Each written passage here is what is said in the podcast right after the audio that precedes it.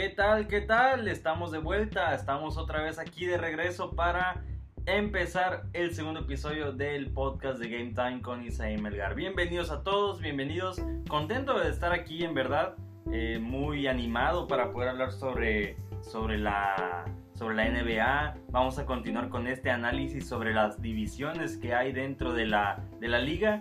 Vamos a hablar quiénes son los que van a poder clasificar, quiénes se armaron mejor.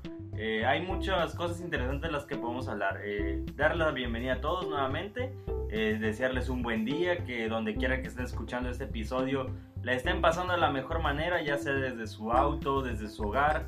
Desearle un buen día, buena tarde o buena noche, dependiendo la hora que nos esté escuchando. Pero continuaremos, continuaremos aquí con la mejor información, ya sabe, NBA, NFL y grandes ligas. Por ahora toca la NBA porque es lo que está más de lo que está más reciente en cuanto a noticias. Si hablamos de NFL, vamos a hablar de temas de coronavirus, de quizás injusticias con algunos equipos que no están tan favorecidos como otros, pero aquí seguimos nosotros para informarles sobre lo mejor. Ahora vamos a seguir. Ayer fue con la división, perdón, el día el día lunes se publicó el episodio, ya el lunes en la madrugada, casi martes, donde estábamos hablando sobre la división del Pacífico. Ahora toca hablar sobre la noroeste, todavía en la, en la conferencia oeste de la NBA.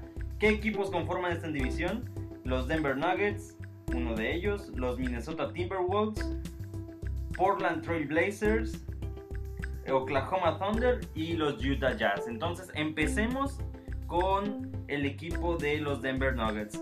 Este equipo realmente fue sensación en los playoffs de la temporada pasada. Lo que hizo Jamal Murray y lo que hizo eh, Nikola Jokic fue impresionante.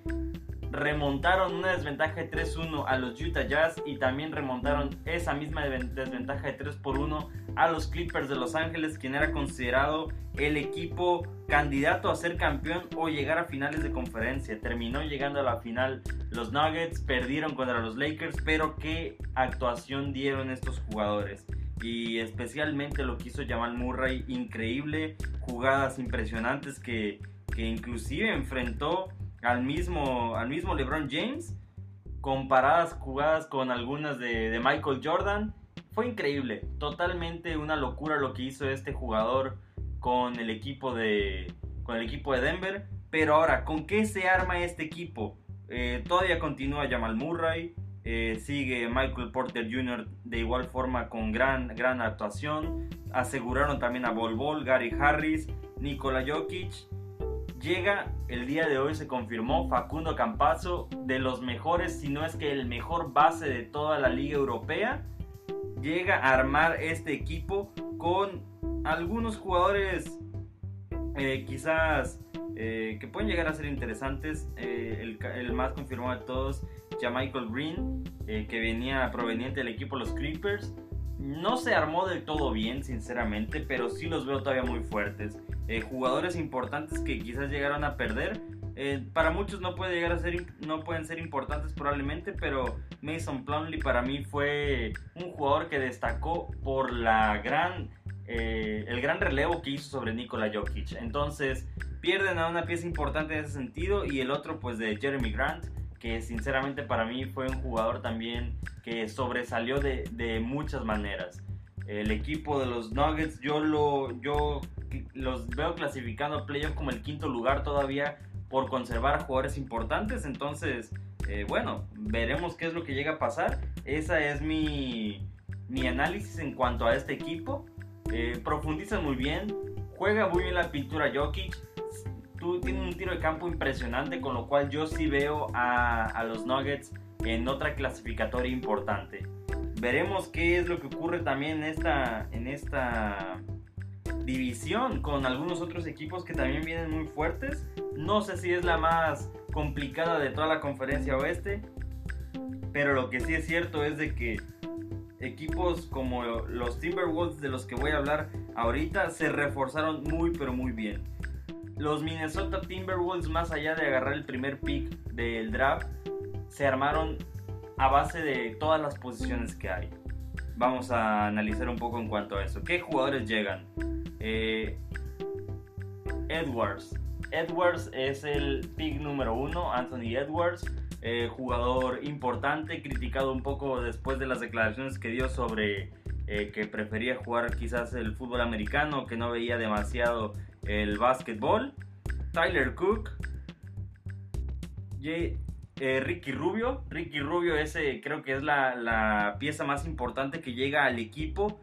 Y si vemos a futuro creo que puede llegar a ser un proyecto importante. Pero, aquí está sonando mi alarma, pero lo que sí considero que puede llegar a ser también muy sobresaliente es lo que llega a ser Ricky Rubio en la duela, porque ha sido un base titular lo cual no es nada fácil. Ser un base titular durante casi toda tu carrera es un gran desempeño. De los 30 equipos que hay, eres uno de ellos. Eh, yo lo pongo quizás como de media tabla, un poquito para arriba Ricky Rubio con su efectividad, tanto en el pase como en el tiro de campo.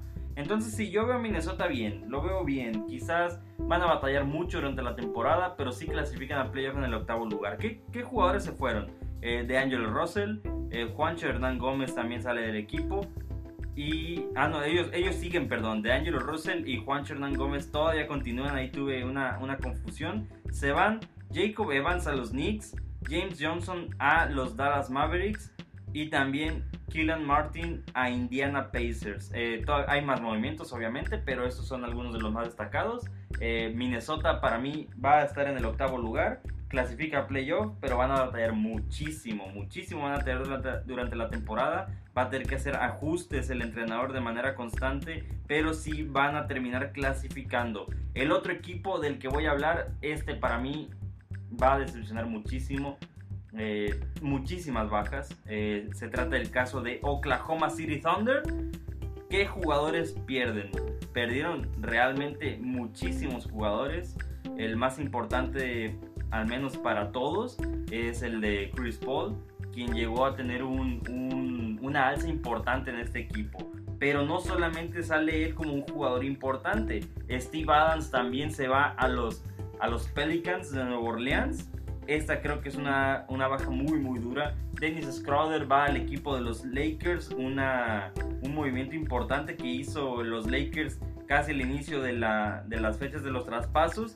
Danilo Galinari tampoco lo pudieron retener, se va a ir a Atlanta. Sabemos que la prioridad de Oklahoma son los picks. Con los picks no solamente puedes conseguir jugadores jóvenes, sino que también puedes intercambiar esos mismos picks para tener jugadores de calidad. Si vemos el proyecto Oklahoma de aquí a probablemente unos 5 o 6 años, se le ve como un contendiente muy muy fuerte, porque recordemos, Oklahoma tiene buenos scouts. No por nada llegaron jugadores como Kevin Durant, que eso era con los Seattle Sonics, pero eh, pertenecían, después de la mudanza, pertenecía ya al equipo de Oklahoma. James Harden, Russell Westbrook, por mencionar algunos. Entonces el scout es muy bueno. Eh, Oklahoma yo lo veo en el lugar número 14, va a batallar muchísimo para poder adaptar sus jugadores para poder adaptar a un estilo de juego diferente. Eh, llegaron no jugadores de, mucho nivel, sinceramente. Para mí no son eh, jugadores que hagan la diferencia. Eh, por ahí está Ty Jerome, Trevor Ariza, que quizás es lo más, lo más destacable que tiene el equipo. George Hill, Justin Jackson, Kendrick Williams, por mencionar algunos. Frank, Frank Jackson también que viene del equipo de los Ah, no, estos, perdón, perdón, estos son jugadores que, llegan al equipo, que llegan al equipo, no sé en qué, así que estaba, en qué estaba pensando en ese momento, son jugadores que llegan, no son de gran, de gran nivel, sinceramente, entonces esperemos que pueda tener un, un desempeño importante. Por ahí Trevor Ariza, eh, lo más importante que tiene, que viene procedente de Portland. Entonces, Oklahoma para mí queda en el lugar número 14. Ahora, continuando. Portland Trail Blazers. Esa pronunciación que siempre se me dificulta. Trail Blazers. Ahí eh, una combinación de palabras con la R que sí se me dificulta de vez en cuando decir. Pero, ¿qué tiene el equipo de Portland? ¿Quiénes continúan con ellos? Carmelo Anthony continúa. Eh, Yusuf Nurkic también, que fue importantísimo para que el equipo clasificara a playoff. Eh, otros jugadores, CJ McCollum todavía sigue. Zach Collins. Damian Lillard, tienen un plantel muy muy bueno. Sinceramente es un plantel muy pero muy bueno. son los que se van a continuar todavía con el equipo. Llegaron Derrick Jones Jr., procedente del, equipo de Miami Heat. Estuvo en la final, tiene experiencia. Eh, Robert Covington también procedente de Houston. Creo que son las altas más importantes que tiene el equipo de Portland. Las bajas no, no son para mí muy trascendentales. Eh, Jalen Adams probablemente y Trevor Ariza son lo, lo más destacable del equipo. Tienen que armar una muy buena banca porque no puedes dejar a, a, Lillard y a Carmelo Anthony todo el tiempo en la duela, vas a tener que ir cambiando de poco a poco, pero sí veo a Portland muy muy fuerte, el tercero, para mí yo lo pronostico va a ser el tercero de la división oeste en general, por debajo de los Lakers y los Clippers, si juegan a como estuvieron al final de la temporada van a ser muy muy imponentes, ¿por qué lo digo? Porque tienes a jugadores todavía que van a continuar con el proyecto, eh, Carmelo, Damian Lillard, CJ McCollum, eh, también por ahí Yusuf Nurkic, que también dio una gran actuación. Entonces yo sí veo a Portland como tercer lugar. Y para terminar los Utah Jazz, que no, sí se reforzaron bien, se reforzaron muy bien en mi opinión, pero dejaron ir a jugadores que no les, no les servía de mucho. ¿Quiénes continúan? Bogan Bogdanovich todavía sigue con el equipo. Eso es importante. Jordan Clarkson renovado. Mike Conley continúa. Rudy Gobert no se fue. A pesar de los rumores, sigue en el equipo. Rudy Gobert, eh, Joe Ingles. Y por ahí otros jugadores más que ya son más roles, jugadores de banca. Drafteados eh, Udoka Azubuike. Derrick Favors vuelve al equipo de los Jazz. Y Elijah Hodges también nuevo jugador drafteado por, en segunda ronda. Son altas muy muy importantes. No se fue, como lo digo, ningún jugador trascendental. Eh, Tony Bradley no, fue, no era muy querido por la afición. Eh, Ed Davis tampoco. Emmanuel Mudiay tampoco. Ray John Tucker sí fue una que pesó más porque se veía muy buena pieza a futuro. Pero los Jazz para mí se refuerzan muy bien en cuanto a pensando en algunas temporadas hacia adelante con Udoka Azubuike y también con, con Elijah Hodges. Entonces es importante lo que hace el equipo de los Jazz en esos movimientos, sobre todo porque retuviste a Bogdanovich, a Mike Conley y que, bueno, Bogdanovich se recupera, no jugó los playoffs porque se lesionó, pero se recupera. Y también a Donovan Mitchell que le diste esa extensión máxima de contrato por 5 años. Tienes que seguir motivando al equipo y esta es una buena forma. Muy bien la directiva de los Jazz, que recordemos cambió de dueño. Eh, es, es, una administración diferente después de que la familia Miller dejara, dejara el lugar para un dueño eh, que es residente de Utah, es fan del equipo los Jazz, entonces va a ser muy importante lo que pueda llegar a ser a futuro. Yo veo a los Jazz como el cuarto mejor equipo de la división oeste. Sí, eh, la temporada pasada lo hicieron muy bien, eh, se enracharon al final con quizás una estrategia extraña, queriendo dejar al equipo de los, de los Nuggets enfrentarse, perdón, al equipo de los Rockets enfrentarse en otras rondas a equipos más peligrosos, pero a final de cuentas eso se, se, se, estipuló, se planeó, quizás iba a funcionar, no sé, pero los Jazz, cuarto lugar para mí en la siguiente temporada. Así que sido retroalimentación en la conferencia oeste, división noroeste.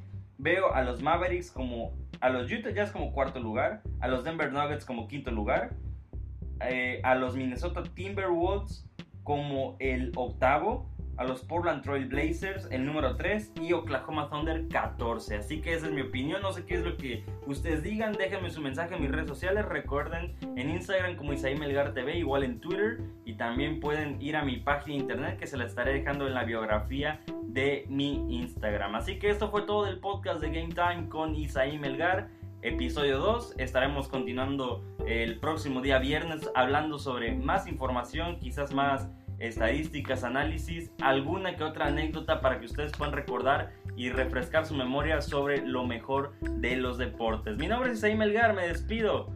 Gracias por estar conmigo, nos vemos, hasta la próxima.